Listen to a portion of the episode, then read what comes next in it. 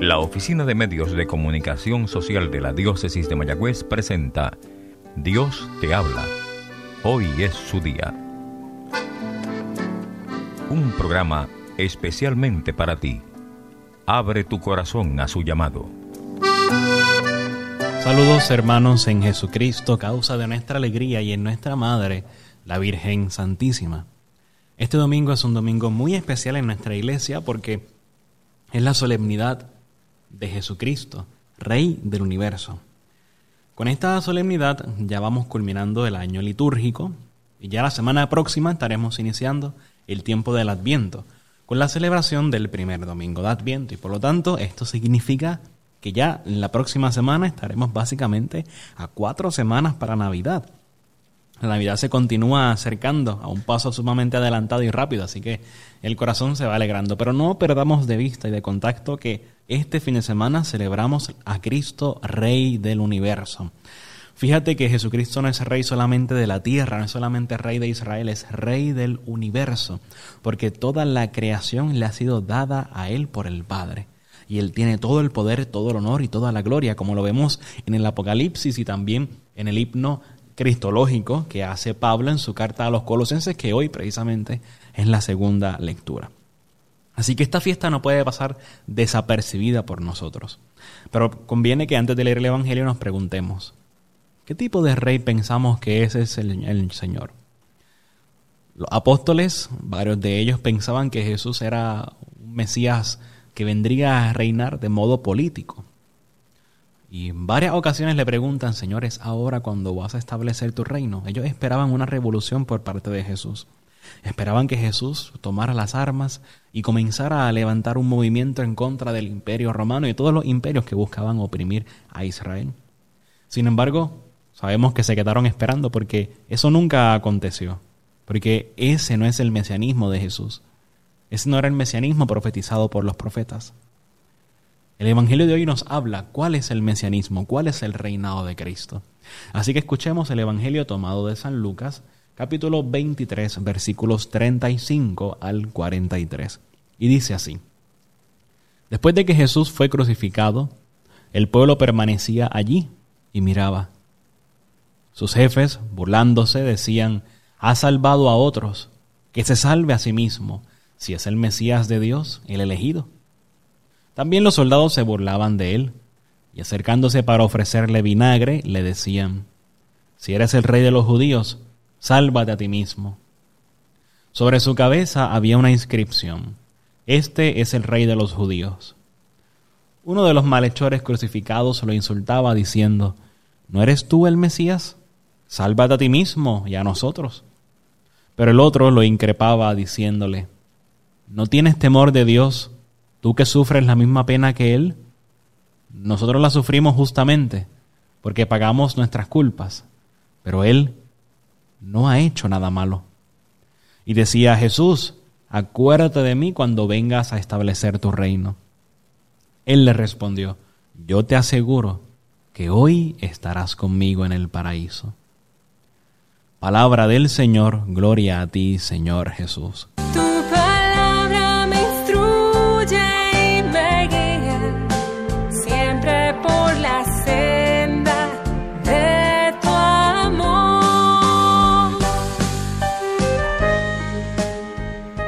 Fíjate qué grande es el Evangelio de hoy que nos deja de un, mono, de un modo explícito cuál es el reinado de Cristo y cómo Cristo establece su reino. El Señor tiene un trono, como todo rey, pero su trono no es un trono de oro, es un trono de madera al cual está clavado, su trono es en la cruz. Tiene una corona, no una corona con esmeraldas, con zafiros, una corona de espinas que con cada movimiento se iban introduciendo cada vez más y más en su sien, en su frente, en su cabeza. Ese es nuestro rey, un rey crucificado. Pero un rey que porque está crucificado mantiene siempre sus brazos abiertos. Esos dos clavos que tiene en sus brazos no le, no le permiten que él pueda cerrarlos. ¿Y qué pasa cuando abre los brazos así? Expone su pecho. ¿Y qué tiene en su pecho? Expone su corazón corazón que late por ti. Corazón que se desvive por ti. Corazón que incluso después de, muerto el Señor fue traspasado con la lanza por ti y por mí. Corazón del cual brotó agua y sangre que representa la gracia y los sacramentos que tú y yo recibimos en la iglesia, en la vida de fe nuestra. Ese es nuestro rey, un rey que le entregó todo, un rey que no se guardó nada para sí, pero un rey que lo asumió todo, asumió nuestra humanidad por completo y por eso pudo salvarla.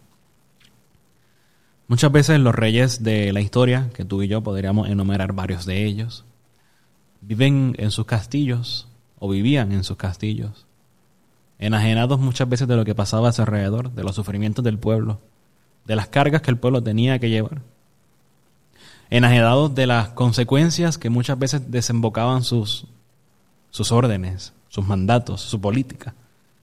Vivían allá en sus palacios, rodeados de una corte, rodeados de, nobles, que de igual modo, pues poco tenían que ver con la mayoría del pueblo, que era quienes siempre sufrían de las decisiones que los reyes tomaban.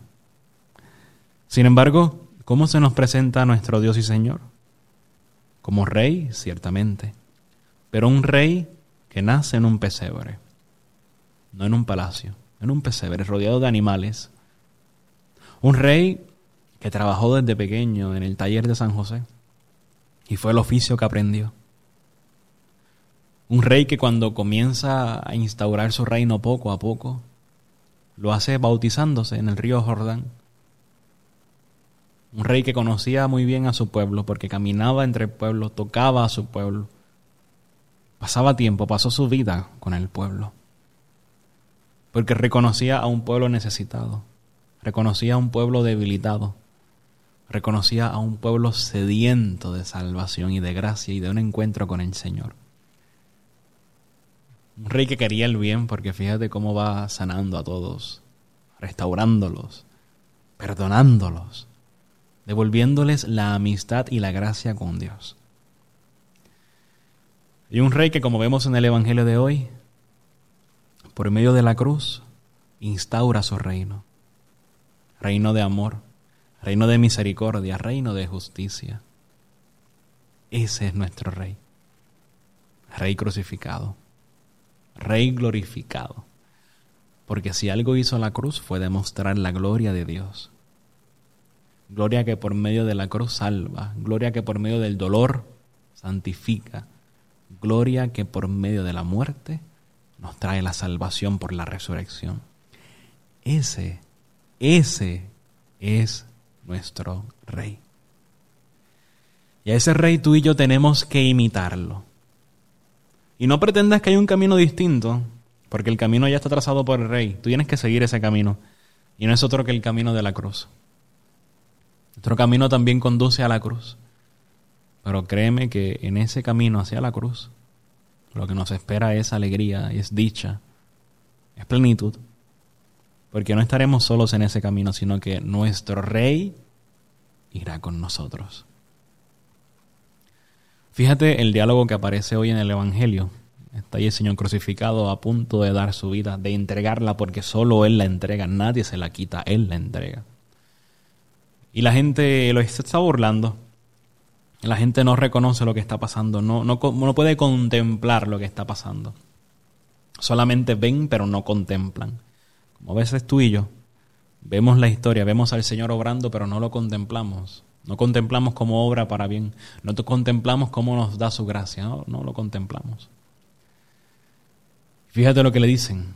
Si eres el rey de los judíos, sálvate a ti mismo. Que si Él se salva, Entiéndeme lo que voy a decir. Si Él se hubiera salvado, si Él se hubiera bajado de la cruz, no nos habría salvado. La cruz era la razón de nuestra salvación. Por la cruz nos iba a salvar. Por lo tanto, no podía bajarse de la cruz porque entonces no iba a cumplir con su misión. Y estaba crucificado entre dos malhechores. Uno que denominamos como el malo y uno que denominamos como el bueno aunque eso suena un poco incoherente porque qué ladrón es bueno, pero sabemos que es el ladrón que se convirtió, que la tradición lo ha llamado Dimas. Pues fíjate que el malo, como es de esperar, reclama, le reclama. No eres tú el Mesías, sálvate a ti mismo y sálvate a nosotros. No entendía nada. Sin embargo, este otro algo vio en el Señor, algo contempló, a lo mejor lo escuchó predicando, a lo mejor lo vio sanando a alguien. No nos dice el texto qué fue lo que pasó con este buen ladrón. Solo nos dice que estando en el mismo suplicio del Señor, se convierte. Fíjate el diálogo. ¿No tienes temor de Dios? Tú que sufres la misma pena que Él. Fíjate qué interesante. Tú sufres la misma pena que Dios y no tienes miedo de Él, no tienes temor de Dios, no lo respetas. A veces pensamos que este Dios está apartado de nosotros por completo, que ya resucitó, está en el cielo y, y como que nos ve de lejitos. No, no es así. Cada vez que celebramos la Eucaristía, nuestro Dios actualiza su pasión, muerte y resurrección por ti y por mí. Actualiza nuestra salvación, continúa en el mismo suplicio que nosotros. Eso es lo que hace la Eucaristía. Está en el mismo suplicio, cargando nuevamente con la cruz, crucificándose y siendo resucitado. Eso es lo que pasa en cada Eucaristía, se actualiza ese acto salvífico del Señor. Y fíjate lo que le dice, nosotros la sufrimos justamente porque pagamos por nuestras culpas, pero Él no ha hecho nada malo. Nosotros tenemos toda la razón de sufrir lo que nos pasa en el mundo, porque muchas veces es consecuencia de nuestras decisiones. Pero el Señor no, no tenía por qué involucrarse. Lo hace por amor. Fíjate que ahí está la contradicción entre los dioses de la mitología y el Dios verdadero. Los dioses de la mitología se quedaban lejos. No sufrían por los hombres, no, todo lo contrario. Los hombres tenían que sufrir por ellos. En cambio, nuestro Dios carga con nuestra humanidad, carga con nuestro dolor, carga con nuestro sufrimiento. No pienses que el Señor no te comprende en tu sufrimiento. No pienses que el Señor no te entiende cuando sufres la enfermedad, cuando sufres el dolor. Créeme que te entiende porque Él lo vivió. Él experimentó el dolor en carne propia. Nadie más que Él te puede comprender. Y Él no hace oídos sordos de tus súplicas, sino todo lo contrario. Te invita a, como el ladrón, bueno, que lo comprendas, lo contemples al lado tuyo. Y a eso es lo que Él te invita. Por eso, fíjate lo que Él le dice, Jesús, acuérdate de mí cuando vengas a establecer tu reino. ¿Y qué le dice el Señor? A hoy mismo estarás conmigo en el paraíso, porque hoy estoy estableciendo mi reino. Pues ten presente que cuando experimentes la cruz, sea cual sea la cruz que estés viviendo o que experimentes, es el Señor quien está estableciendo el reino en ti. Su reino lo está estableciendo en ti. Su reino lo está inaugurando de un modo nuevo, perfecto y completo en ti. Por medio del dolor. Claro, dolor que acompañamos con la fe. Y la fe no nos quita el dolor, pero nos hace comprender cómo el Señor permite eso para un bien mayor. Cómo el Señor permite eso para manifestarnos algo. Eso es lo que hace la fe. Nos lleva a tener esperanza. Fe y esperanza se fundamentan siempre en el amor. El reinado de nuestro Dios es un reinado de amor que solamente con amor se comprende, se vive y se disfruta. Pues pídele al Señor en esta fiesta que te haga contemplarlo como rey de tu vida y que en esa cruz que estés viviendo pueda infundirte una gracia sobrenatural del amor para que puedas contemplar y reconocer cómo Él está a tu lado, obrando para tu salvación, obrando para tu beneficio, obrando como lo que Él es, nuestro Dios y Señor, a quien damos la gloria, el honor y el poder por los siglos de los siglos. Amén. Jesucristo es Rey, es dominador. Deja que te domine. Deja que reine sobre ti. Dale tu corazón y créeme que eso será por mucho lo mejor. Que el Señor te bendiga. Dios te habla. Hoy es su día. Hablo el padre Christopher González. La Oficina de Medios de Comunicación Social de la Diócesis de Mayagüez presentó Dios te habla. Hoy es su día. Comentarios o sugerencias pueden ser enviadas a mecomayagüez.gmail.com o al apartado 2272 en Mayagüez, Puerto Rico 00681.